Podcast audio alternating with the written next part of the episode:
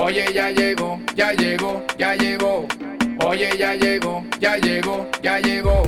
Comenzó el corito histórico, histórico. Comenzó el corito histórico, histórico. El podcast en idioma de la calle, si no lo conoces, mejor que te calle. Esto es para gente común y corriente, de lo que sucede, siempre está pendiente. Con Javier Lara y Dorian Márquez. Así que para la oreja que no repito, óyeme. Panas y bellas damas, sean bienvenidos todos al regreso de nuestra sección de preguntas y respuestas, la más esperada. Chayán se llama Elmer. ¡Eso!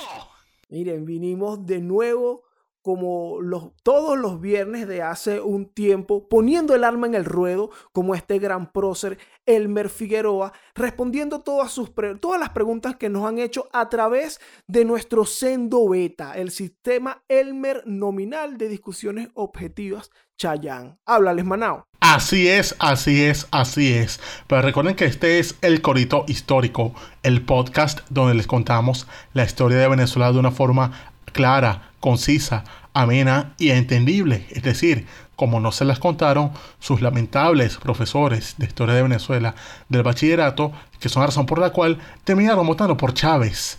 Y además, el Colegio es el podcast que te enseña y si te descuidas, también te preña. Pero solamente si tú quieres, bella dama. Solo si tú lo quieres, mi amor. Porque ante todo siempre tenemos el consentimiento. Como el vallenato. Saben que yo estoy contentísimo por volver a, a estas faenas de responder las dudas, esas preguntas que nos lanzan ahí todos los coristas históricos, toda esa gente chévere que nos escribe. Y más ahorita que, bueno, estamos estrenando aquí el sistema Elmer. Eh, a cargo de nuestro panita Manuel Durán. Y entonces, bueno, ahí nosotros hemos recolectado ya para este primer episodio cuatro preguntas, dos van a ser respondidas por Javier y dos por mí. Entonces, bueno, tú me dices, Manado, si empezamos a darle chispa, candela y fuego a este asunto. Pero claro que sí, pana mío. Voy a empezar con una preguntita que me mandan unos panas de Israel, unos venezolanos radicados en Tierra Santa. Estos panas llamados Manuel Guzmán Kiser y Mordejai Manchego me preguntan lo siguiente. Javier, ¿cuál de las guerras de independencia te parece más interesante y por qué? Bueno, Manuel y Mordecai. Esto es mi opinión solamente.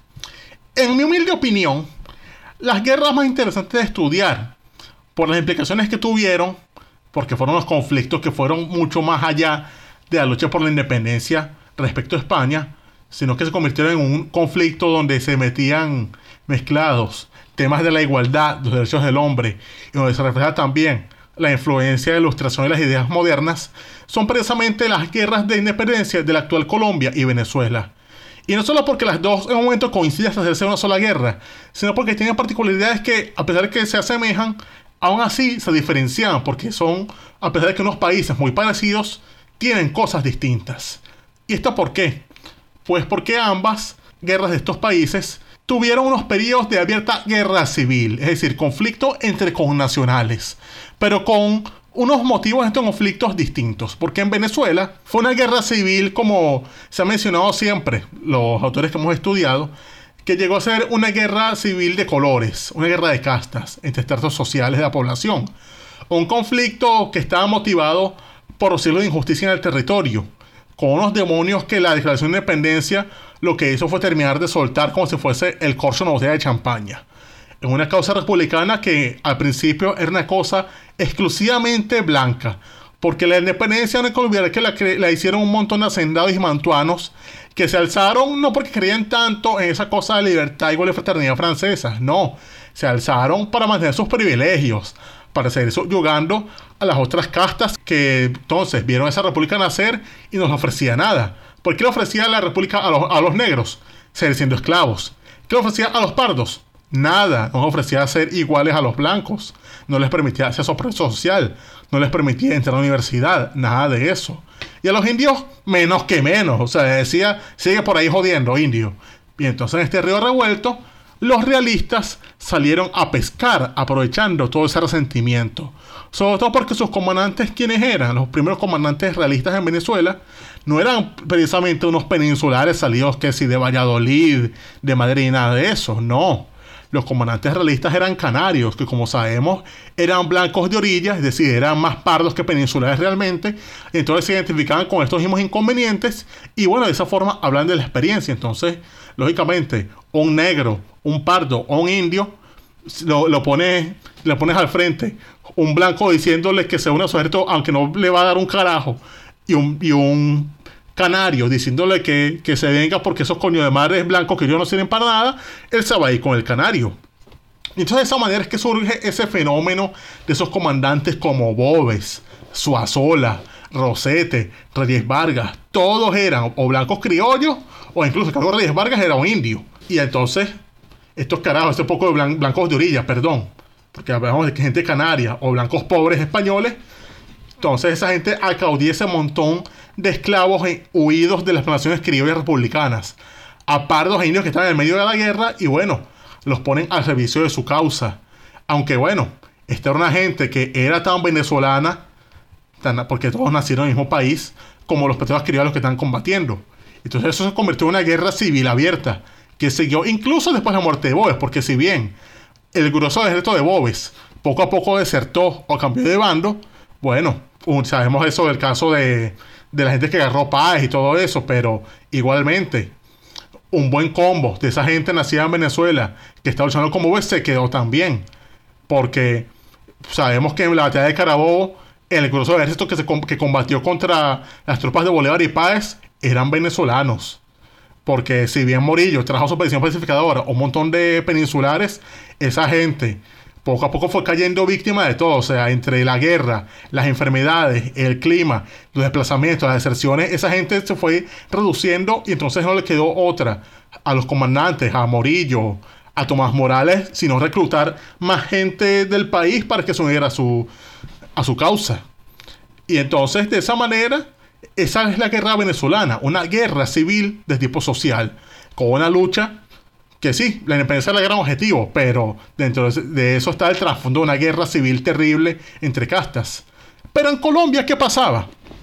En la Nueva Granada entonces, pues también hubo guerra civil, pero bueno, todas las guerras civiles son horribles realmente, pero esto es una cosa distinta, que es que fue una guerra civil entre patriotas, es decir, los mismos que querían independencia de España tenían un inconveniente entre sí, en lo que se llama el periodo de la patria boba. ¿Qué pasó aquí? ¿Por qué esa gente fue a la guerra? Pues por una motivación política, de orden respecto a cómo querían ser gobernados. Porque ellos sí se independizan de España, pero entonces se enfrentan aquí dos bandos respecto a, ok, nos independizamos, pero ¿cómo vamos a organizar este país? Entonces pasa que se organizan las llamadas Provincias Unidas de Nueva Granada como una federación de, de repúblicas en todo, en todo el país que entonces cada una se gobernaba, mandaba representantes y de esa manera se hacía una cosa confederada. Pero contra eso se levantaba el Estado de Cundinamarca con las ideas del prócer Antonio Nariño, que Nariño era la opinión que no era momento para dar confederaciones porque la amenaza era muy grande y que debía todo unirse en torno a un fuerte gobierno central. Ser una cosa sí, similar al planteamiento de Bolívar más adelante. Y entonces esto llevó a unos peos entre ellos que a la par que luchaban contra los españoles que estaban trinchados que es en Santa Marta, por ahí, eso terminó fragmentando tanto y distrayendo que, bueno, cuando llega Pablo Morillo con su expedición pacificadora, se los lleva a todos. Que, o sea, ahí murieron tanto gente de Cundinamarca como gente de las Provincias Unidas. O sea, ya ahí se los llevaron a todos. Los de las Provincias Unidas poco a poco los terminaron masacrando. A Nariño incluso lo llevaron preso. El tipo fue preso a la Carraca, fue a Cádiz. O sea, tuvo en toda esa vaina. Y los pocos que sobrevivieron, tanto de las Provincias Unidas como de Cundinamarca, pasaron al Casanaria a refugiarse hasta que ya después los fue reclutando un tal Bolívar, que se los fue llevando para República de Colombia. Y bueno, después de eso, todo lo que va a culminar en Boyacá. Claro, esto no menosprecia, digamos, a los otros conflictos que habían en, el, en América, como por ejemplo todo lo que fue la guerra del Río de la Plata, una guerra donde sale el nacimiento de tres repúblicas, porque de ahí, de ahí nace Argentina, Uruguay y Paraguay de un solo coñazo. Y a su vez de los mismos rioplatenses, ¿sabe? la ayuda que dieron los chilenos para su guerra. Pero las particularidades que tiene, sobre todo por la longitud, o sea, fue la guerra más larga, la de Colombia y Venezuela, y sobre todo la violencia, hace que este sea un fenómeno más, más entretenido de estudiar. Sobre todo porque hay tanto material que coño.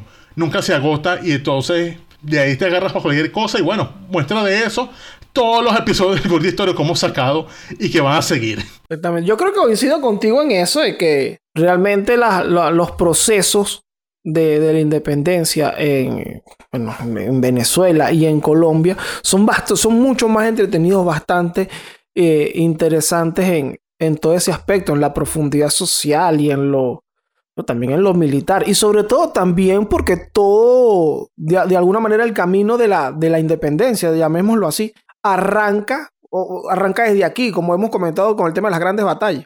Arranca Carabobo, Boyacá, y, bueno, eh, eso, eh, es como interesante ver cómo se gesta todo ese asunto. Bien buena ahí esa pregunta. Ya, ya vamos con la, con la mía, Manao. Claro que sí. Azota ahí, Zion. Vamos a ver, vamos a ver. Fíjate que yo tengo acá una pregunta de, un pana de la casa, ¿vale? Nuestro pana Magenje, artistazo. Coño, vale, Carlos Luis Sánchez Becerra. Porque no es lo mismo ser empírico que periquero. Exacto, no es lo mismo prevenir que preveral. Háblales. Eh, bueno, el pana, el pana Magenje, Tar Magenje, eh, nos deja lo siguiente. Él dice, hablen del gocho que cuando se hizo el decreto de guerra o muerte, mató a los enfermos que habían en un hospital a machetazo para ahorrar balas. Y ahora en los Andes hay preescolares con su nombre. Coño, ¿quién es ese profesor el mío? y es verdad, yo encontré, yo encontré varias instituciones educativas en Trujillo con el nombre de un personaje un tanto desconocido, para, bueno, como para todo el mundo, pero que existió y que es interesantísimo, que es Manuel Gogorza Lechuga. Coño, lechuga, o sea, un tipo altamente sano, ¿no? Claro, claro. Bueno, no muy sano realmente, por lo que podría ser es fresco, si pones a ver. Ah. pero bueno, Manuel Gogorza Lechuga, quizá no le sea muy familiar este nombre. Entonces vamos a, responder aquí al panita Magenje. ¿Qué es lo que con este pana? Fíjate, Manuel Gogorza Lechuga, trujillano, nace en la parroquia de Chiquinquirá, en Trujillo, 27 de febrero de 1785. Nuestro Manuel Gogorza Lechuga es hijo de el señor Don Manuel Gogorza, que ejercía el cargo de administrador de la Real Hacienda, allá en los Andes. Y bueno, de Braulia Lechuga, una mujer muy fresca, entonces, eh, bueno, aquí está Gogo, Gogorza, como eh, podemos decir que, es un criollo. Y él comienza a pelear en el bando patriota en 1810, cuando todo el mundo tiene que elegir un bando. Él agarra el bando patriota con los, andinos y es nombrado alférez de, de las fuerzas merideñas. Acá, en esta, en esta zona del territorio, había un problema. Como lo había hacia el, digamos, hacia el oriente, hacia la otra parte del país, con Guayana, que Guayana era realista. Y entonces, bueno, armaron unas incursiones contra Guayana y tal. En los Andes ocurría con la población de bailadores. Bueno, esos tipos no querían, no querían, ¿no? Que patriota, que independencia, ¿qué es esto? El mensaje culo. Y Gogorza Lechuga comienza su camino en las armas, en los movimientos que se hacen para tratar de, de reducir a los realistas de bailadores. Entonces se pone a las órdenes de un capitán llamado Antonio Pino y un sargento llamado Buenaventura Izarra. Ya para el 20 de mayo de 1812, Gogorza Lechuga es alférez ayudante mayor en una junta que fue promovida por un maracucho llamado Francisco Yepes. Pues sabes que en aquel momento toda esta zona de los Andes tenía además un, centro ahí eh, importante en, Maracaibo. Se, comunicaban. Entonces, bueno, este, este militar Francisco Yepes hace una junta y que, mira, tenemos que ir por bailadores, ¿vale? Y ahí está en el Estado Mayor como, como ayudante Gogorza Lechuga. Pero ¿qué pasa? Que a estos tipos no les va muy bien. Terminan emigrando hacia la zona más próxima, que es Cúcuta y toda esa zona. Y por ahí, en el año 13, ni un tal Simón Bolívar. Ah, campaña admirable. Coño, viene la campaña admirable. ¿Y quién viene en esa campaña admirable con todos estos muchachos colombianos que nosotros comentamos ya eh, eh, hace un tiempo y todo esto? Manuel Gogorza Lechuga. Entonces, el tipo va a acompañar y, y es capitán ya para ese momento. ¿Qué pasa? En estos tiempos es cuando tenemos aquel personaje que también ya tratamos, Antonio Nicolás Briceño, el diablo. Ay, el diablito. Claro, proponiéndole a Bolívar y que hermano, aquí tenemos que hacer guerra muerte, tenemos que matar a toda esa gente, ponerlos a hablar, habla como que tiene esa boca llena de harina de trigo muerto. Eso es lo que tenemos que hacer. Briseño proponiéndole estas cosas a Bolívar y Bolívar, coño, no muy convencido de la vaina. Pero ¿qué pasa? Que el 27 de mayo de 1813, Manuel Gogorza Lechuga, que tiene unos 24, 25 años. Muchacho. Claro, es destacado. Mira, tienes que ir a la zona ya de los. de, Trujillo, por allá por, por Niquitao, todo ese asunto, a suplantar al subteniente Félix Acevedo y además vas a comandar el batallón de exterminio de conciliadores, desertores, delatores, judas, bandidos y delincuentes. ¿Qué? Verga. Le propusieron un cargo que no era precisamente de jardinero. Mira, Ahí está, e, eso, las primeras tres palabras del nombre de esa institución, ya lo dice todo, batallón de exterminio. y lo demás es una lista de a quienes tienen que exterminar: conciliadores, desertores, delatores, judas, bandidos y delincuentes. Se vamos a matar malandro, pajúo, cómplice, todo. Coño, ¿cómo no se encuentra Timoso Zambrano? censurado, censurado. Bueno, yo me...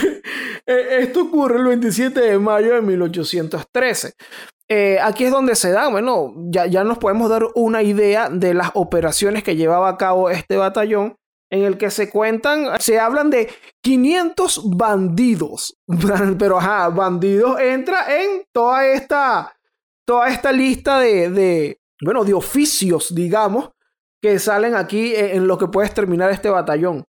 Entonces, esto ocurre el 27 de mayo, como lo dije hace un rato, de 1813. El decreto de guerra-muerte se emite el 15 de junio. O sea, esto es un rato antes del decreto de guerra-muerte. Ya se estaba haciendo una guerra, siempre lo comentamos, que, bueno, ya, ya, ya de por sí había una, como una guerra-muerte no declarada, pero este es un paso previo allí que está preparando la guerra-muerte. Encomiendan a Manuel Gogorza Lechuga a exterminar todo lo que se mueva por ahí que huela a realista.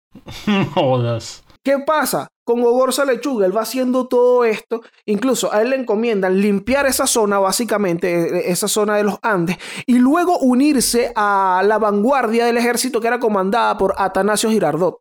Ah, ok.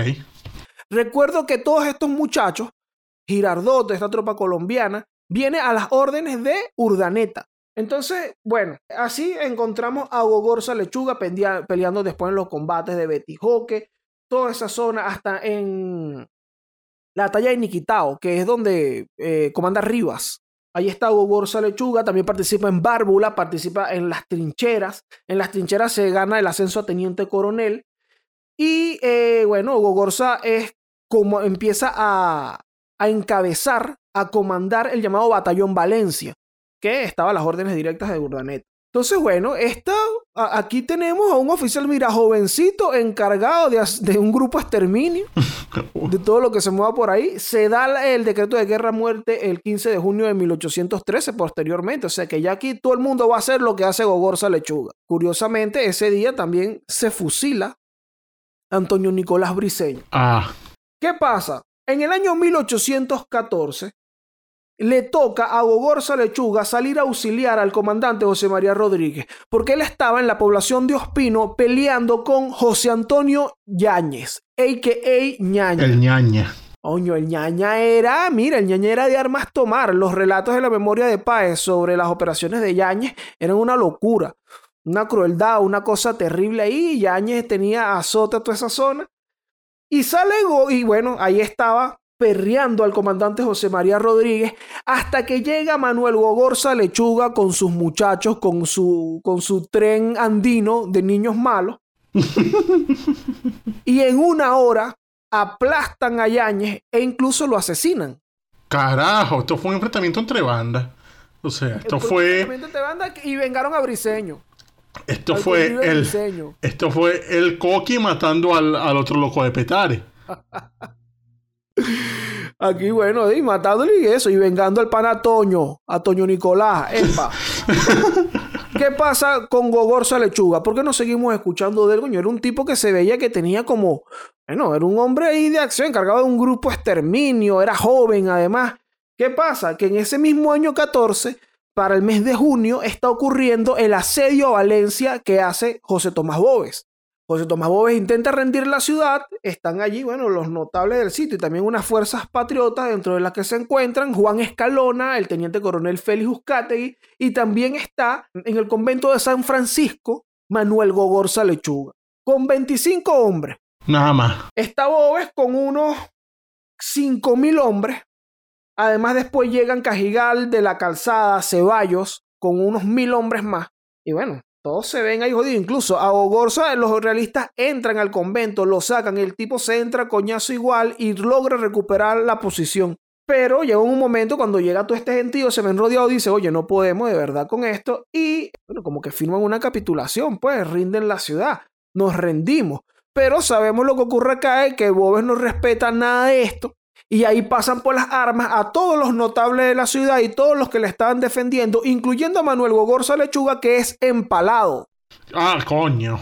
Bueno, pero un muchacho malo así no podía morir de forma digna en ese contexto de la guerra. O sea, si vemos cómo terminaron masacrando a José Félix Rivas, a alguien como Gogorza Lechuga con ese prontuario, no podían darle una sepultura digna. O sea, le dieron Murió, como dirían, o sea, quien a hierro mata no muere a sombrerazos. Entonces, bueno, como dice Magenge, no hay quizás, bueno, una plaza por ahí Gorza Lechuga, pero sí hay unos colegios. coño, se quiere el ejemplo de que Gorza Lechuga dio, coño, mano. ¿Cómo así, vale?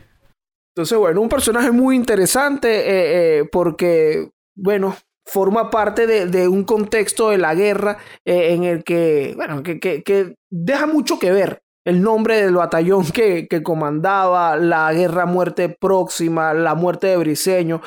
Cómo se ensañan y cómo lo asesinan luego, porque bueno, el tipo los tenía monte también, había matado a Yañez. Y bueno, esto es lo que hay con Manuel Gogorza Lechuga. El FA es de 1914, digamos. sí mismo. ¿Qué más tienes tú por ahí? Bueno, aquí hay una preguntita buena que hace Oliver Alfonso Bernal. Pregunta. Panas, ¿qué tan importante fue Bolívar en la independencia en Latinoamérica para las revoluciones europeas del siglo XIX? ¿Influyeron sus ideas o su imagen en algo? Pues claro que fue importante la figura de Bolívar en el siglo XIX europeo. O sea, sabemos que era popular, sobre todo en lugares tan disímiles como Francia, la actual Italia o hasta en Grecia. O sea, esto lo comentamos más o menos en los Sí, esto lo comentamos más o menos en, el episodio que hicimos de cumpleaños de Bolívar, de cómo hay tantos homenajes a él que se le hicieron incluso en vida, y bueno, calles, plazas y todas esas cosas en, en Europa y en América. En el caso de Italia, por ejemplo, se sabe lo mucho que influyó el pensamiento bolivariano en un tipo llamado Giuseppe Garibaldi, que es como decir el padre de la patria de la Italia moderna, porque es el tipo que tomó esa idea de la unidad de todos los reinos, repúblicas y ducados italianos para una sola nación, que determinó... Es el Arbey Angulo de allá. Exactamente, Garibaldi es el Arbey Angulo italiano. Mamá caso, eso se llama playerismo. el caso es que nuestro Garibaldi, él, sí, se tomó desde Bolívar esa idea de la unidad, esas cosas que planteaba Bolívar de la unidad de las naciones y todo eso. Bueno, él la tomó para la Italia, que estaba en ese momento dividida en un poco de reinos y vainas. Él llamaba a que Italia se uniera en torno a una sola nación y un rey para hacerle frente a los enemigos, sobre todo porque los italianos siempre habían estado subyugados en esos peos europeos de siglos anteriores, sobre todo tenían el peo con Austria que los austríacos siempre venían a joderlos. Y entonces yo decía, no, ¿hasta cuándo esto? Nosotros no vamos a dejar montar la pata más por los austríacos. Hay que unirnos para que ellos sean los que nos teman. Y entonces, bueno, Garibaldi fue partícipe de esas ideas, tomando desde Bolívar para darle confección a todo eso que terminó haciendo realidad años después. Incluso Garibaldi, una muestra de su bolivarianismo, es que uno de sus tantos exilios, muchos de ellos largos, llegó a estar en Perú en el año 1851 y en uno de esos tantos viajes por el Perú, el carajo se atrevió a ir al puerto de Paita, donde se sabe que conoció a Manuela Sáenz. O sea, hay registro, hay cartas, hay todo eso. Se lo con Manuela Sáenz y obviamente conversó muchas veces sobre la figura de su ídolo. O sea, habla con la, con la amante de Bolívar precisamente para saber, coño, ¿y qué decía Bolívar de esto? ¿Tú crees que él, que él se vacile de esto? Entonces, coño, salió de ahí renovado. Más adelante incluso, esa idea, esa admiración de Garibaldi a Bolívar se ve mucho más tarde, en los tiempos de Mussolini.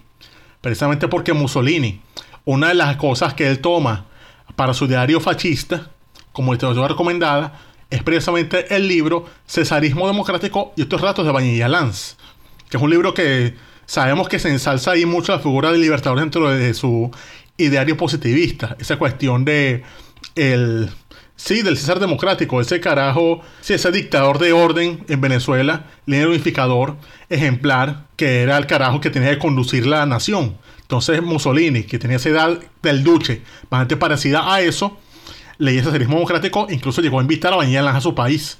O sea, llegó a tener en sus cuestiones fascistas. E incluso también se ve en aquel famoso acto donde se inaugura una estatua de Bolívar en Roma. Ese acto donde incluso llevaron al embajador venezolano ante el Reino de Italia, que era en ese entonces Caracciolo Parra Pérez. Entonces esa cosa se ve allí de cómo la influencia de Bolívar permeó en el siglo XIX en Garibaldi y de ahí siguió adelante para todos los que tienen una idea sobre la unificación italiana y hacer Italia grande. O sea, se agarraron mucho de Bolívar. Pero hay otro caso que me parece mucho más increíble, que es el caso de Grecia. O sea, imagínate, Grecia, que tiene que ver los griegos con Bolívar. Una vaina loquísima. ¿Les, gusta Bolívar allá los griegos? Marico, aquí tengo unas cosas, o sea, esto lo saqué de un artículo por Avinci muy bueno, bastante aquí en las, en las citas, en las fuentes bibliográficas, de que los patriotas griegos, ellos empezaron a hacer una revolución contra los turcos, que eran los que los oprimían a ellos, más o menos por el año 1821. Tenían unos movimientos ahí panhelénicos de solidaridad entre griegos y el extranjero y fueron entonces a, empezar a alzarse. Y entonces se habla de que habían patriotas griegos que citaban discursos de Bolívar en sus, en sus periódicos de difusión. O sea, los carajos tenían periódicos y revistas donde los carajos discutían sobre cómo hacer la independencia, o sea, llamando a no desfallecer, a mantener la unidad y sobre todo llamaban a seguir el ejemplo que había dado Bolívar en sus luchas. O sea, aquí tengo, por ejemplo, un fragmento que se extrae de un diario que ya tenía llamado el Helénica Crónica, que es del 16 de julio de 1824. O sea, Bolívar está vivo todavía. Y esta es una crónica donde, sí, que está atribuida a un tipo llamado Espiridón Tricupis. Cuenta aquí esta crónica esto es un, un, contexto del siguiente, o sea, la guerra de ese momento va para los griegos, porque no solamente que están enfrentando a los turcos que le están dando coñazos, sino que también pasa a entrar en la guerra los egipcios. O sea, el sultán, el sultán de Egipto manda a invadir Grecia, invade Creta y la ocupa. Y entonces, en medio de ese peo, el autor de esa crónica pone lo siguiente: o sea, se pone a comparar la, la guerra en Grecia con las luchas en la América del Sur, que ya habían terminado ese entonces. Pero entonces él coloca lo siguiente: él propone la figura de Bolívar como un ejemplo digno de ser imitado. Y es más, traduce al griego un fragmento de un discurso de Bolívar ese discurso donde Bolívar dice que él prefiere el título de ciudadano al de libertador. Claro, aquí con unas pequeñas discrepancias porque él pone, este escritor pone que Bolívar dijo eso en, el discurso de Angostura, en la asamblea de Angostura. Pero esto en realidad lo dijo fue en el Congreso de Cúcuta. Pero también dice aquí, o sea, como una forma de concluir que ante eso de que es mejor ser ciudadano antes que libertador, dice este cronista, he aquí cómo se expresa el verdadero ciudadano pero ¿quién entre nosotros ha hecho alguna vez hasta hoy cosas semejantes? ¿O quién, si las dijo, las ha puesto al mismo tiempo en práctica? Pues nadie. Solo el gran Bolívar, en cambio, cumplió lo que prometió.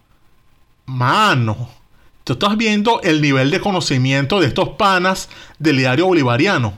O sea, los tipos de verdad tenían en cuenta, o sea, sabían lo que el tipo decía, lo leían, lo citaban, así como citamos nosotros a Arbey Angulo citan ellos a Bolívar. Y eh, con Bolívar vivo, o sea, otro lado del Atlántico ellos sabían que existía un tipo llamado Bolívar y se inspiraban en él en sus luchas contra la opresión. Es decir, esto se te habla una vez más de la popularidad de Bolívar en vida. O sea, en una guerra al otro lado del Atlántico, o sea, se habla mucho de que, coño, todo lo que influenció la, la Revolución Francesa y las guerras napoleónicas en América. Pero, coño, nunca se ha hablado del camino a la inversa, de cómo estas luchas en América terminaron alimentando también a esa Europa que seguía oprimida, porque sí, se habla de que Francia, Inglaterra, pero Francia y Inglaterra es las excepciones. Europa seguía bajo un manto de opresión terrible, del cual, como vemos, muchas de estas naciones oprimidas entonces miraron a América como ejemplo para liberarse. Entonces, así como se inspiraron los italianos, se inspiraron también los griegos, algunos franceses en sus revoluciones, y así quién sabe cuántos más.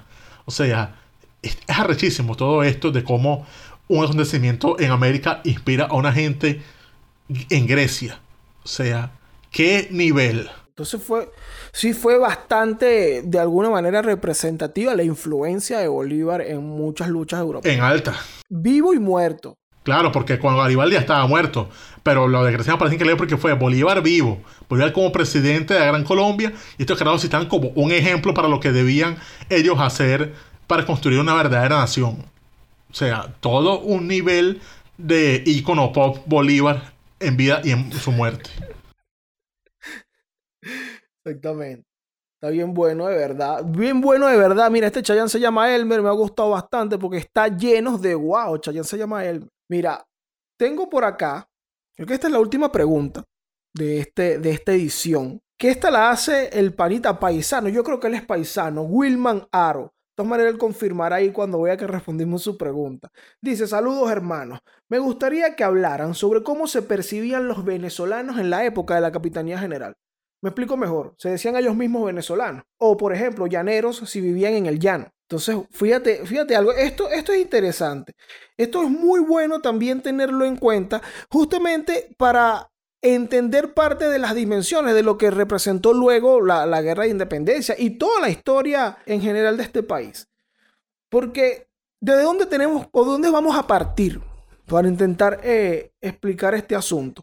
Desde la organización más primitiva, luego de la llegada de los españoles, que es el tema de las provincias. Sabemos, y bueno, incluso ahí en la, en la, en la bandera hay unas estrellas que representan a las distintas provincias. ¿Qué pasa con las provincias? La provincia se configura, o sea, se muestra como la estructura territorial básica para lo militar y, la, la, administración del gobierno y la administración de justicia. Entonces, ahí empiezan a llamarle provincia a todos estos territorios. ¿Qué pasaba en las provincias? Bueno, eran estos territorios para donde llegaban algunos representantes de la corona o expedicionarios a intentar formar un pueblo, fundar una ciudad y todo esto. Entonces, por ejemplo, se tiene aquí como precedente para el año 1680. El rey Carlos II publica la recopilación de leyes de India. Entonces aquí hablan de eh, la organización del territorio en el sistema de provincias y se hablan de las provincias de Margarita, que es del año 1525, que se erige en provincia, la eh, provincia de Venezuela o Caracas, que es de 1528, Nueva Andalucía o Cumaná, de 1568, Guayana, de 1568 también, y Mérida y La Grita, de 1622. ¿Qué pasa con estas provincias? En lo, en, lo, que se refiere a la administración de justicia y también a lo eclesiástico, estas provincias tienen sus relaciones o dependen, según su ubicación, de la audiencia de Santa Fe, que está en Bogotá, o la de Santo Domingo, que en la hoy República Dominicana. ¿Qué quiere decir todo esto? En principio que tenemos unos pedazos de tierra allí habitados por unas personas que vinieron desde España y por otras personas que son también, bueno, los pueblos aborígenes que estaban allí y posteriormente los esclavos que llegaban, que no tienen ningún tipo de relación con otra provincia. La provincia de Nueva Andalucía, en Cumaná, si tenía que hacer algo respecto a la administración de justicia, tenía que, digamos, mandar su documentación o sus papeles hacia Santo Domingo. Entonces, la comunicación que pudieran tener con el exterior o contacto ya lo tenían ahí. No era con Caracas, no era con Mérida, eh, de alguna manera con Margarita por la cercanía, por, por, por poner allí eh, ese ejemplo. También que las provincias vivían en una relativa autonomía, es decir, e, e, el control que, que, que podrían tener o la supervisión que podrían tener estaba fuera. O sea, si se fijan, en Santo Domingo o en Bogotá. Entonces, ¿cómo vive esta gente? Bueno, yo soy, soy una persona que vive en Cumaná en el año 1703 y simplemente soy de aquí de Cumaná, pues. Cumaná. la verdad, no sé nada de qué es esto de Venezuela, yo no sé en eh, Mérida, yo no sé dónde queda eso. Sé dónde está Santo Domingo porque mis papeles lo mandan para allá cuando yo necesito algo. Mm. ¿Qué pasa luego? Que en el año 1777 sale el rey Carlos III y crea la Capitanía General de Venezuela, ¿Qué es esta vaina? Bueno, otra institución eh, o otra forma de, de reorganizar el territorio.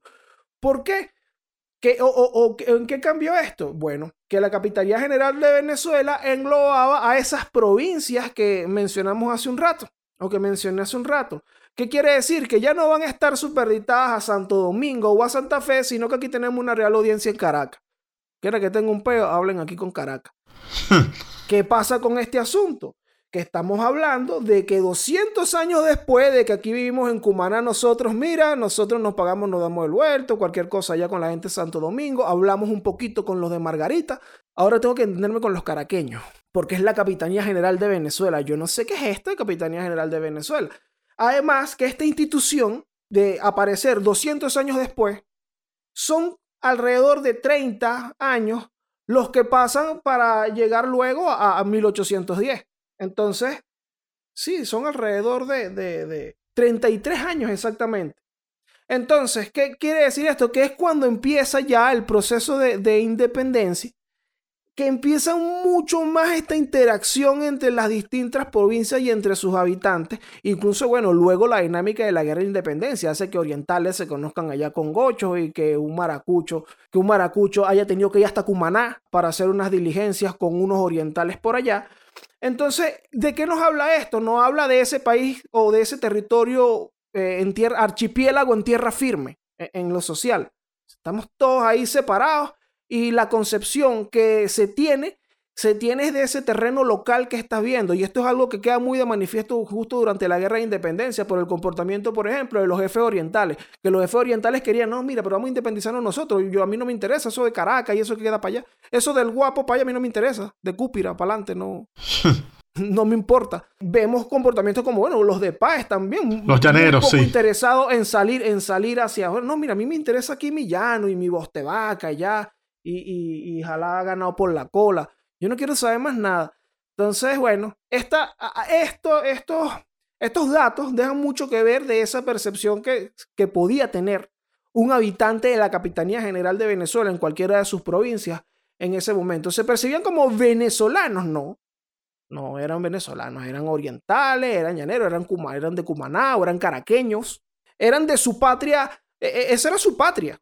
Es algo que queda, incluso lo comentamos en un episodio de Bermúdez, que en algún momento abogaba por la, creación de, no, mira, vamos a independizarnos nosotros, el Estado está aquí en Oriente y ya, la República de aquí. Sí, era su patria chica. Entonces, bueno, exactamente. Entonces, bueno, e, esto es lo que, para, es interesante saber esto y me gustó mucho la pregunta aquí de Wilman, precisamente por esto, porque nos ayuda a comprender un poco también estas dimensiones de, de lo que representó luego la guerra de independencia, cuando todos estos habitantes de los distintos, de estas distintas islas que habían eh, dentro de este territorio se tienen que unir, interactuar, conversar, negociar entre ellos y bueno, y tener sus peos. Claro.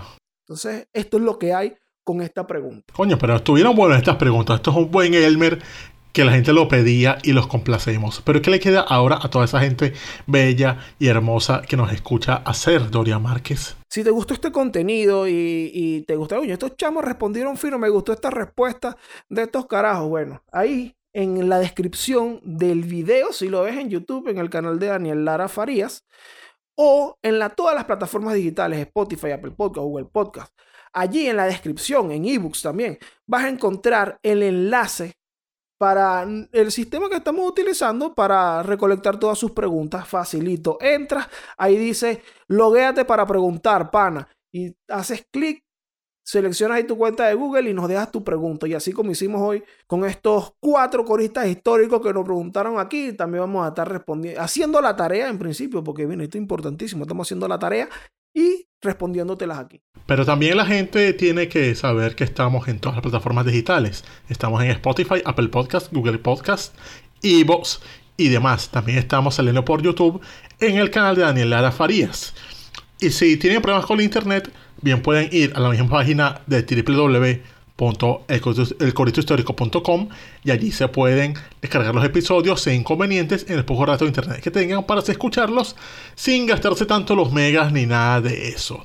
E igual en la misma página se pueden ir a la sección del Sendo Beta a sus preguntitas para próximos episodios. ¿Les gustó la demo? Bueno, vayan para allá si tienen una duda y se las haremos responder próximamente.